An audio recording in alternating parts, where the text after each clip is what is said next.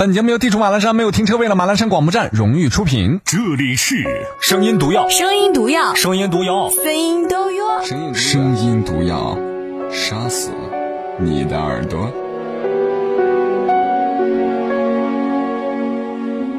晚上好，亲爱的陌生人，我是马奔。今天晚上要推荐到的这篇文字来自刘墉。你可能猜错了，不是那个宰相刘罗锅刘墉，是生于台北。但是北京人现在居于美国的刘墉，画家也是一个作家。其实刘墉做过很多的作品，我们在日常生活当中能够去遇到，呃，包括他的一些漫画。我们往往会把所有的注意力在刘墉的作品本身上，但是忘掉了刘墉也是一个爸爸。而且我觉得他最厉害的作品是他的儿子刘轩。很多人觉得刘轩之所以成功成为一个作家，是因为站在刘墉的肩膀上，其实不尽然。有多少名人的后代都一事无成，对不对？所以某种程度而言，教育方式真的很重要。今天推荐到的这篇文字，多少有点说教的味道，甚至有点演绎的成分在里头。但我觉得，对一些年轻的家长朋友，应该会有点启发。这篇文字叫做《儿子，你有本事给我考个零分》，作者刘轩。我在台湾还没有读完小学，就跟着父亲举家搬迁到了美国。进入中学后，我开始叛逆，然后就变成了一个让老师头痛的孩子，调皮、厌学、爱做白日梦，每天憧憬的就是变成一个像舒马赫那样的赛车手。所以，我的成绩很糟糕，不知道什么时候开始变成了雷打不动的 C，这让教过我的所有老师都无计可施。刘墉终于忍不住找我谈话了。在我十二岁之后，我可以直呼他的名字。当然，我想叫他爸爸，他也很受欢迎。鉴于他对我一直比较宽松，所以多半时候称呼他为爸爸。偶尔觉得心情不好的时候，才会叫他刘墉。现在他要就我的学习成绩与我展开讨论，我的心情就开始不好了。他先是冲我意味深长地笑了笑，这个笑容。在我看来很阴险，他对我说：“你的老师告诉我，你现在整天梦想着当舒马赫那样的赛车手，变得不爱学习了，对吗？”是的，我感觉他的话里有一些鄙视的成分，这是对一个十四岁少年尊严的莫大侮辱。我有点挑衅地说：“舒马赫是我的偶像，他像我这么大时成绩也很糟糕，他还考过零分。”现在不照样当了世界顶级赛车手？刘墉突然爽朗的笑了起来，那笑声让我觉得更影响了。哼，他考的零分当了赛车手，可是你从来就没有考过零分啊，每次都是 C。说完，他的手从背后亮出来，冲我扬了扬手中那张成绩单。他竟然笑话我没有考过零分，我真的觉得自己受了侮辱。我咽了一口唾沫。从喉咙里发出低沉的声音。那么，你希望我考个零分给你看看吗？他往椅子背上一靠，摆出一个坐得很舒服的姿势，笑了。好啊，你这个主意很不错。那就让我们打个赌吧。你要是考到零分，那么以后你的学业一切自便，我绝不干涉。可是，你一天没有考到零分，就必须服从我的管理。按照我的规定去好好学习，如何呀？我们很认真的击掌为盟，我在心里已经开始窃笑不已了。我觉得自己遇到了一个天底下最可爱也最愚蠢的父亲。但是既然是考，那就得遵守必要的考试规则。试卷必须答完，不能一字不填交白卷，也不能留着题目不答，更不能离场逃脱。如果那样的话，即视为违约，好不好啊？这还不简单！我心里发出快乐的鸣叫，不加思索的回答：“没有问题。”亲爱的 Landy，我的弟弟，你很少赢过别人，但是这一次你超越自己。虽然在你离开学校的时候。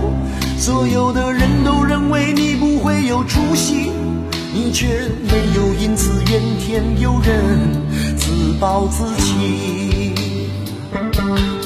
我知道你不在意，因为许多不切实际的鼓励，那都是来自酒肉朋友。或是远方亲戚，我知道。许多不切实际的鼓励，大都是来自酒肉朋友或是远方亲戚。很快便迎来了考试。发下试卷后，我快速的填好自己的名字，开始答卷。反正这些该死的试题，我平时就有五分之三不会，考个零分不是什么难题吧？第一道题是这样的：在第二次世界大战中，指挥美国人民反击纳粹的时任总统是谁？下面有三个备选答案：卡特、罗斯福、艾森豪威尔。我知道是罗斯福，却故意在答题卡上涂下了艾森豪威尔的名字。接下来的几道题都是如此，可毕竟试题是按照先易后难的原则出的，试题的难度不断增加，甚至很陌生。在做后面的题时，我并不知道哪个是正确答案，所以答题时就开始犯难。但按照规定，我又不能空着不答，最后我只能硬着头皮，像以往一样那样乱蒙一通。走出考场，我突然发现，自己手心里竟然出了汗。我第一次感觉到，原来考零分也很难。我的心情开始沮丧，因为我觉得自己极可能在乱蒙的时候蒙对了正确答案。如果那样的话，我就考不了零分了。试卷结果出来了，是可恶的 C，而不是可爱的零。灰头土脸的带着试卷回家，刘墉笑眯眯的走过来，提醒我说：“咱们可是有约在先啊。”如果你没有考到零分，你必须听我的指挥和安排。我低下头，暗骂自己不争气，竟然连个零分都考不到，同时也在心里做好了最坏的准备。你还能怎么指挥我？无非就让我好好努力，早日考到 A 而已嘛。刘墉煞有其事地清了清嗓子，说出了他对我的命令：“嗯 现在。”我拜托你早一天考到零分，或者说你近期的学习目标是向零分冲刺。哪一天考到了零分，哪一天你就获得了自由。我差点以为我的耳朵坏掉了，或者差点以为刘墉的脑子坏掉了。这样的大好机会送到他手上，他竟然将我轻松放过，并且无限制的给我发补救的机会。考零分比考 A。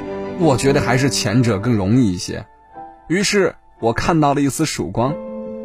很快又迎来了第二次考试，结局还是一样，又是 C。第三次、第四次，我一次又一次的向零分冲刺。为了早日考到零分，我不由自主的开始努力学习。然后我发现自己有把握做错的题越来越多，换句话说，我会做的题也是越来越多。一年之后，我成功的考到了第一个零分，也就是说，试卷上所有的题目我都会做，每一题我都能判断出哪个答案正确，哪个答案是错误的。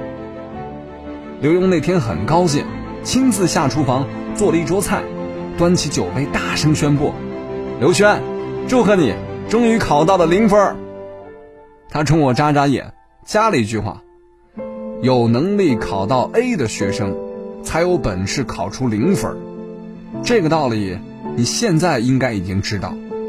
不过是我早就计划好了，你被我耍了。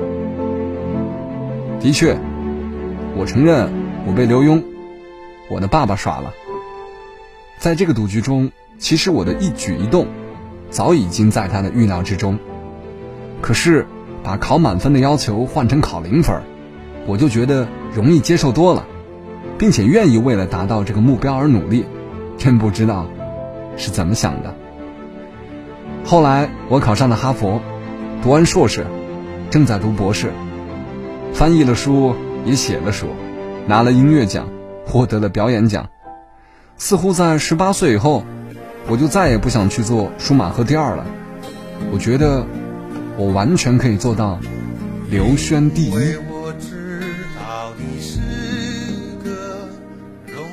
担心的小孩。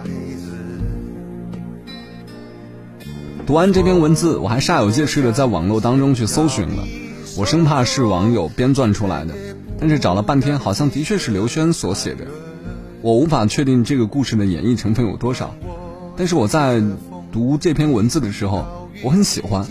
我看到了一个父与子之间融洽的关系，像兄弟朋友一样。更有意思的是，刘墉聪明的智慧，把让一个孩子拿 A 变成了让一个孩子拿零分。激发了孩子的斗志，最终达到了他的要求。好了，今天的节目就不再说教了。所有年轻的家长不妨去思考一下，如何能够制定一个适合你孩子的教育方式，因材施教。我是马奔，明天晚上十点半，声音毒药，不见不散。晚安，亲爱的陌生人。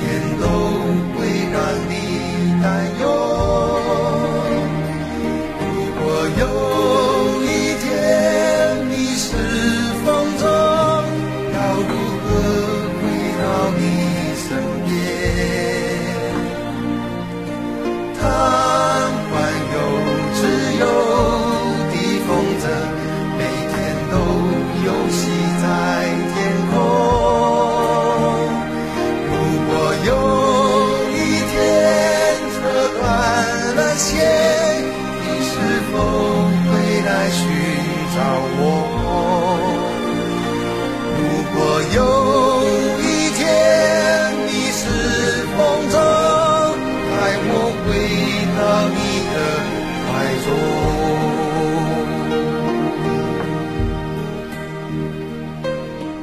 因为我知道你是个容易担心的小孩子。